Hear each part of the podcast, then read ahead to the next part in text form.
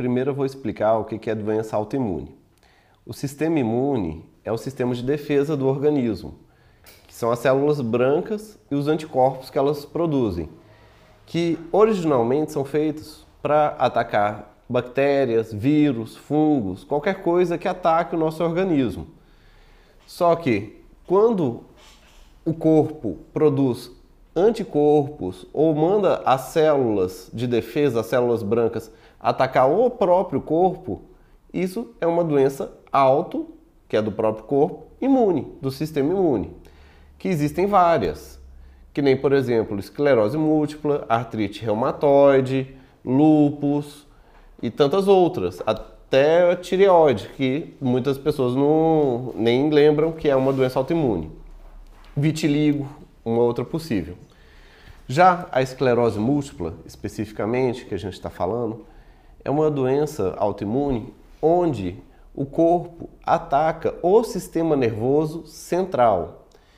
O sistema nervoso central é o cérebro e a medula, que desce pelo, no centro da coluna, que é a continuação do cérebro.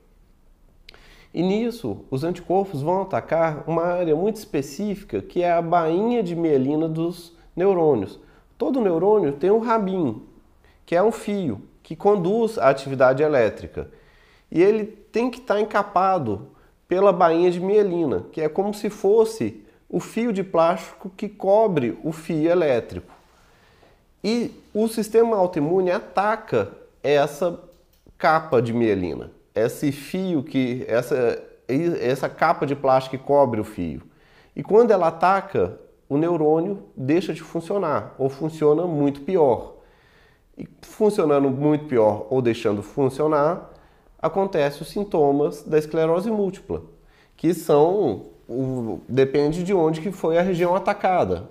Se atacou os neurônios da visão, a pessoa pode ter a visão turva. Se atacou os neurônios é, do, do cerebelo relacionado ao equilíbrio, a pessoa pode ficar desequilibrada.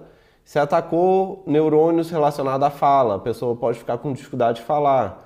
Se atacou neurônios da medula, a pessoa pode ter problema na bexiga, pode ter é, formigamento, pode ficar paraplégica e ela pode até voltar a recuperar, se dá os remédios, desinflamar. Como é uma doença do sistema imune, é uma doença inflamatória, como você trata, desinflama, pode voltar a melhorar. Chama-se esclerose múltipla porque antigamente essas doenças que causavam danos ao cérebro eram as escleroses múltipla, porque afeta vários lugares do cérebro. Formavam as placas escleróticas e quando afeta vários lugares diferentes, vai ter esclerose múltipla em múltiplos lugares do cérebro.